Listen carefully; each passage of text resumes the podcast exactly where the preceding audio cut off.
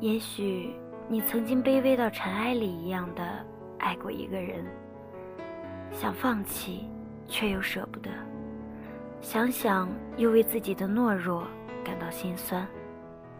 但不管怎么样，你还是抓不住对方离去的脚步，然后你开始痛得手足无措，你以为自己熬不过去，你一边哭一边喊疼。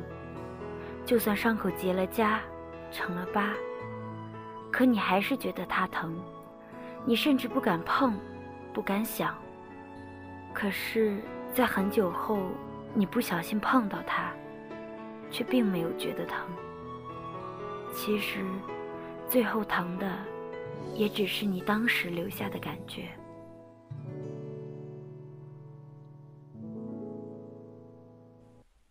大家好。这里是夜桃话，我是主播新月。今天要和大家一起分享的故事是：我为爱你的自己哭红了眼。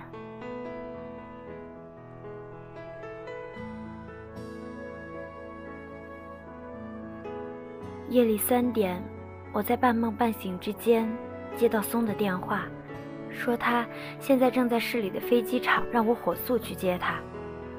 我匆匆下了楼，外面正淅淅沥沥地下着小雨，路上偶尔几个匆匆的路人，出租车也寥寥无几。在萧瑟的秋雨中站了将近半个小时，终于高价跟人拼了一辆出租车。松大概早已等急，却极不正常的没打电话来。等到机场的时候，天已经蒙蒙亮，我下了车。直奔候机区，老远就看见松窝在椅子上睡得正熟。我几步小跑过去，打量着眼前的松，及肩的长发不知道什么时候剃短了，两只眼睛大而有神，睫毛像一面扇子，一米七几的身高，瘦的背后的蝴蝶骨看起来像是一对小翅膀。我笑，想自己如果不是认识他。肯定会把她当成一个漂亮过头的极品小受，而此时他却醒来，一脸不悦地瞪着我，突然伸出手推了我一把：“怎么这会儿才来接我呀？”我上前伸手摸他的头，问：“你受了什么刺激，换了一个这么犀利的发型？”他也突然笑了，伸手在自己的头上抚了一把：“好看吗？”我撇了撇嘴，但也点了头。调笑完，我们就开始回家。我们一起坐在过五关斩六将抢到的出租车的后座，听收音机里播报今天的天气预报。回家连澡都懒得洗，俩人争着上了床，像高中无数个聊通宵的夜一样，盖着一张被子，枕着一个枕头。他给我讲他在云南的趣事。还跟以前一样，能把故事讲得绘声绘色，再加上不时的自嘲几句，能让我笑到窗外的雨停，阳光大亮。我光着脚下去，燃上檀香，钻回被子里。他使劲地嗅嗅鼻子，我解释：自从在简中的卧室里闻到过，我就爱上了这个味道。你还记不记得，你被他甩了，坐在操场上发疯喝酒？松转头看我，我笑。我怎么会不记得？那天我坐了四十分钟的公交去看他，他连门都没有给我开，只是给我打了一个电话，说要跟我分手。那天是我们交往的第四百一十三天，我把给他的水果放在门口，下楼打车回了学校。我忘了我有没有哭，只记得。后来我喝多了，给松打电话，让他来接我。他那天大半夜的骑了自行车去操场找我，载我回家。一路上我一边哭一边打，一边喊疼。他说当时他就一个想法，一定要整死简中那个混蛋。再谈的时候，他一脸的鄙视。我知道。这其实也是他表现心疼的一种特殊的方式。我把被子替他拉高，你肯定累了，睡会儿。他没有理我，翻了个身。不一会儿，枕边传来他均匀的呼吸声，依旧这么心大。睡觉也就是那么几分钟的事，我也累了，大脑却被回忆填充拉扯，让我不得已把它拿出来翻阅。认识简中那年，我不过十六岁，他属于打小就不安分的主。那天我和松在学校门口买炸鱼丸，大老远就看着简中朝我们跑过来，到了跟前拍了拍松的脑袋，松骂骂咧咧地回踹了他一脚，他笑着拍拍裤腿儿，下巴冲我的方向一抬：“你闺蜜？”松点头：“嘿，挺好看的呀，我走了啊，回见。”最后俩字儿是冲着我说的，他挥了挥手，扭头走了。松却跟我撇嘴。后来我才知道，他说的回见不是玩笑。课外活动从三楼下来给我送饮料，路过班级大声喊我的名字，下了晚自习死皮赖脸的要送我回家。没事干的时候给我打电话发短信。当年的我哪有现在的定力？虽然平时对他们这群人挺不待见的，但对长得还算帅气的简中，好感却与日俱增。终于，在两个星期后的一个晚上，我俩跑了两条街，甩了一直跟我们一起回家的松。停下来的时候，我们想着松刚才一边大骂，一边追我们的情景。喘着气，弯腰扶着膝盖，哈哈大笑。他突然上来拉我的手，我本能的挣扎了一下，然后红了脸，再没敢抬头。就听见他跟我说：“你就从了我吧。”我痛快的点头。他乐了，拍拍我的头说：“好孩子。”第二天，在松冷嘲热讽和拳打脚踢下。我向他郑重地宣布了这个消息，他突然沉默，脸上是鲜有的正经的表情，说：“你要受苦了。”没想到，一语成谶。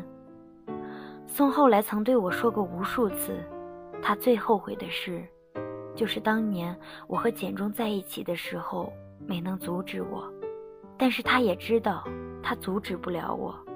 七夕情人节那天，我和简中在一起刚好一个月。我们被松和他的一群朋友拉去唱 K，我打小就五音不全，所以一直坐在松的旁边看他玩。简中扔下话筒，点了根烟，搭着我的肩膀坐下，让我看他们那群朋友群魔乱舞。他笑得都忘了搭着我的肩膀的那只手里还拿着烟。当我感觉到自己的耳朵下面一疼的时候，已经晚了。他喊着“开灯，开灯”，掰过我的脸来看我的伤口。我伸手一摸，知道是破了，眼泪就立马下来了。他愣了下，把我从沙发上拽起来，跟他的朋友说要带我出去买药。一出 KTV 的门，我就不哭了。他说要补偿我。拉着我跑到花店，给我买了一朵玫瑰花，然后去学校门口吃小吃。我们一起缩着脖子，吸着冷气，坐在学校图书馆门口的台阶上，听他讲他初一的时候拿来买电动车的三千块钱被同学抢去后，又让自己的哥哥帮他抢回来，还把人家锁骨踩断的血腥战士。末了。他点了支烟，告诉我，他爸爸在他十二岁那年就出车祸死了。现在妈妈改嫁，但继父对他很好。我刚想开口安慰他，他却回头把唇间的烟拿下来递给我，问要不要试一试。我接过烟，狠狠地吸了一口，紧接着咳嗽的鼻涕眼泪横流，头晕目眩的向后仰。躺在台阶上。他在旁边哈哈大笑，就忽然俯下身来吻住了我。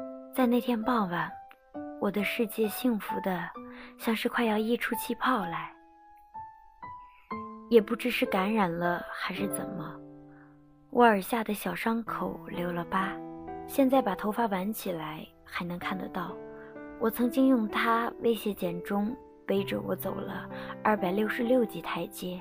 学校升旗的时候，在全校学生的注视下给我系鞋带；下大雨的时候，站在大树下发誓只爱我一个人。小小的伤疤就像一个时光放映机，每当我触碰到它的时候，都能看到那段岁月里总笑得很开心的自己。当时市里正兴起一座私立高中。对成绩的要求不是很高，我、简中、松三人约好一起转学进了那所学校。我和简中在一起已经将近一年，对他的依赖越来越深，甚至见不得他身边有陌生的女生出现。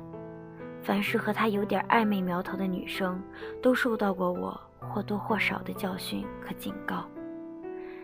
那时我还不明白两个巴掌拍不响的道理，只觉得那些女生轻浮，而我和简中也经常因为这些事情闹别扭。我给他打电话，他不接也不挂。第二天，我蓬头垢面的去他家跟他道歉，现在想起来都觉得自己卑微。可是只有自己知道。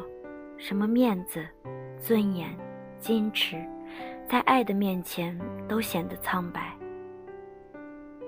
终于有一天，我被一个自称简中女朋友的女生拦住，狠狠地羞辱了一顿。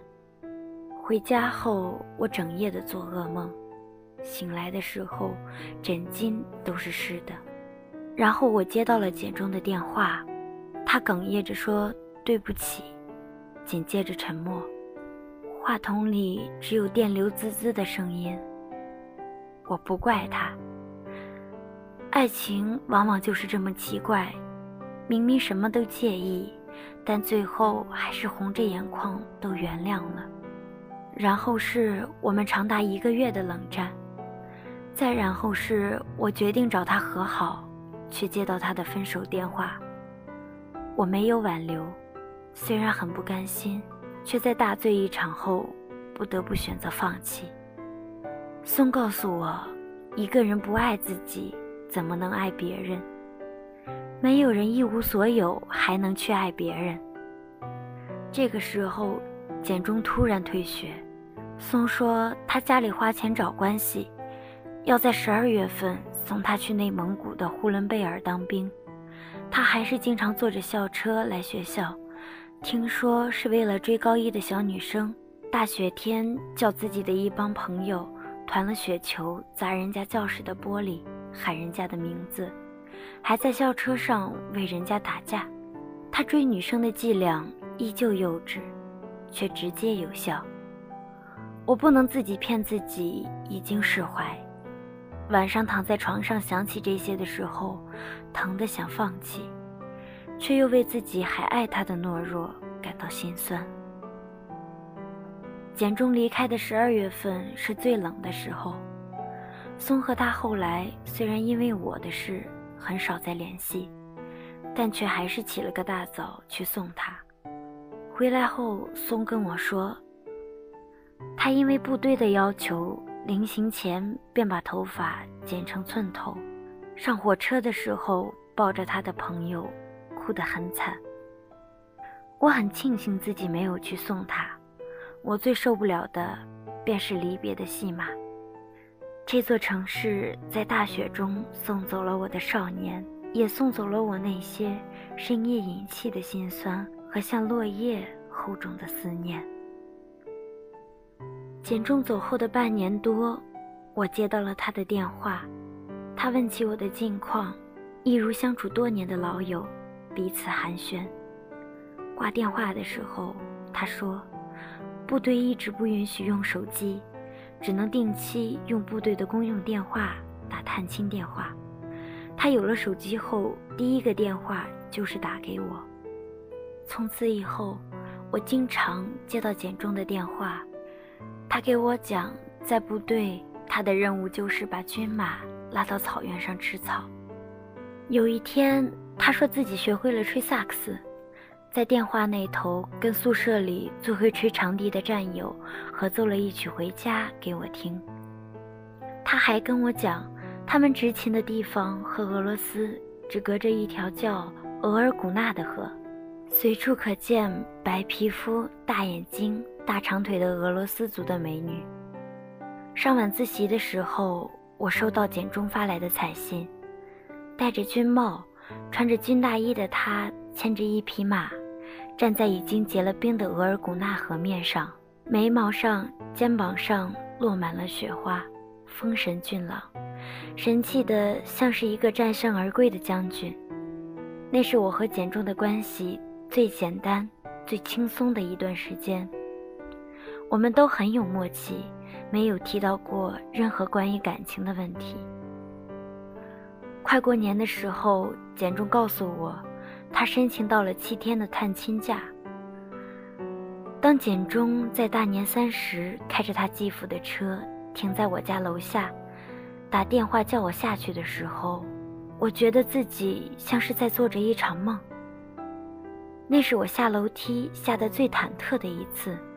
其实，我不光害怕别离，我还害怕重逢。当我坐进车子副驾驶的位置时，我终于又见到了我分别了一年的爱人。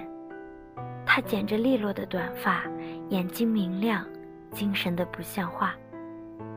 他看着我说：“你瘦了。”那一刻，我的眼泪差点掉下来。我们没了像打电话的时候那么多话。狭窄的车厢里，静的能听见彼此的呼吸声。我还是我，简中还是简中，可事实却是我们似乎哪儿都不一样了。过往的回忆来势汹汹，那些别人永远无法感同身受的经历，一一在眼前放映。我相信，简中也看到了，那就是我们再努力、再小心翼翼，都无法填平的时光的鸿沟。简中叹着气，伸过手来。握住我的手，小区里燃放的烟花照映在我们的脸上，我们都看到了彼此脸上的苦笑。那天之后，我们再没见过面。他回部队后，除了节日时发的祝福短信外，再无联系。第二年，我考上了外省的大学。松说，简中是耐不住寂寞的人。就算身在部队，也丝毫不影响他热情高涨的心，时常让他那帮兄弟给他发几个漂亮小姑娘的电话号码。大二那年，听闻他退伍，整日无所事事，等着家里给分配工作，身边的女朋友走马灯似的换，生活貌似也过得有声有色。松读了一年大学后。却毅然的退了学，拿着自己大学一年当平面模特赚的钱，满中国的跑。我是宿舍不折不扣的宅女，不参加任何社团的活动和联谊，也不出去约会。得知简中出车祸那天，我刚追完一部漫画，心满意足的躺在床上。以前加过的简中的好友突然跟我说话。问我知不知道简中一个星期前在去林市玩的路上出了车祸，断了三根肋骨，腹腔积血，差点死掉，现在还没脱离危险期。我问清了简中现在住的医院和病房号，匆忙收拾东西下床，连舍友问我去哪儿都顾不上回话，背上背包就跑。回去坐火车需要十二个小时，我没有买到卧铺票，也没有买到坐票，拿着一张站票上了火车。车厢的走廊上都站满了人，我把包护在胸前，被过路的乘客挤得东倒西歪，我甚至抬不起手擦一擦快流进眼睛里的汗。后半夜的时候，陆续有乘客下车，我终于在站了六个多小时后，把纸巾铺在了地上，坐在了走廊里，整夜没合眼。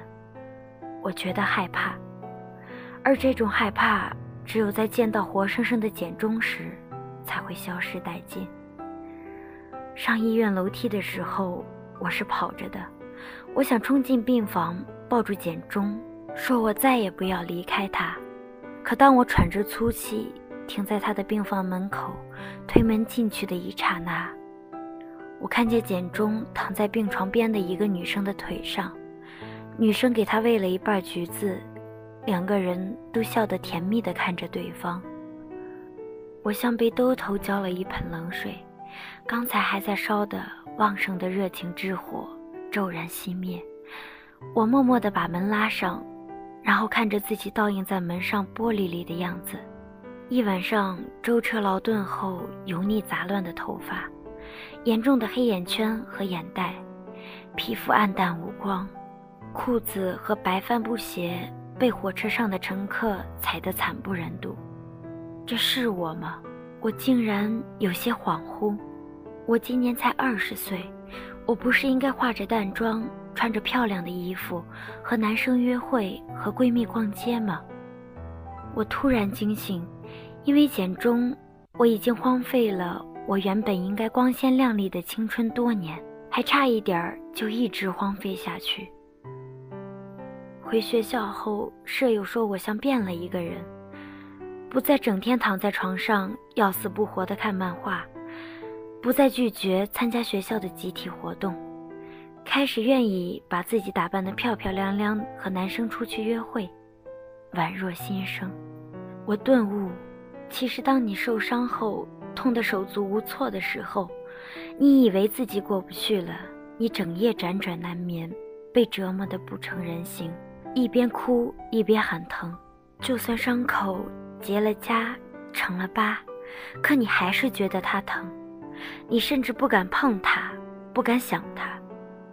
仿佛是一种执念，可当你在很久后的一天不小心碰到它的时候，你没有觉得疼，疼的只是你当时留下的感觉。我对简中亦是如此。后来我毕业留在了家乡，谈过几段不咸不淡的恋爱，换过几个不好不坏的工作。无论如何，终于体会到那句话的真谛。懂得释怀的人最幸福。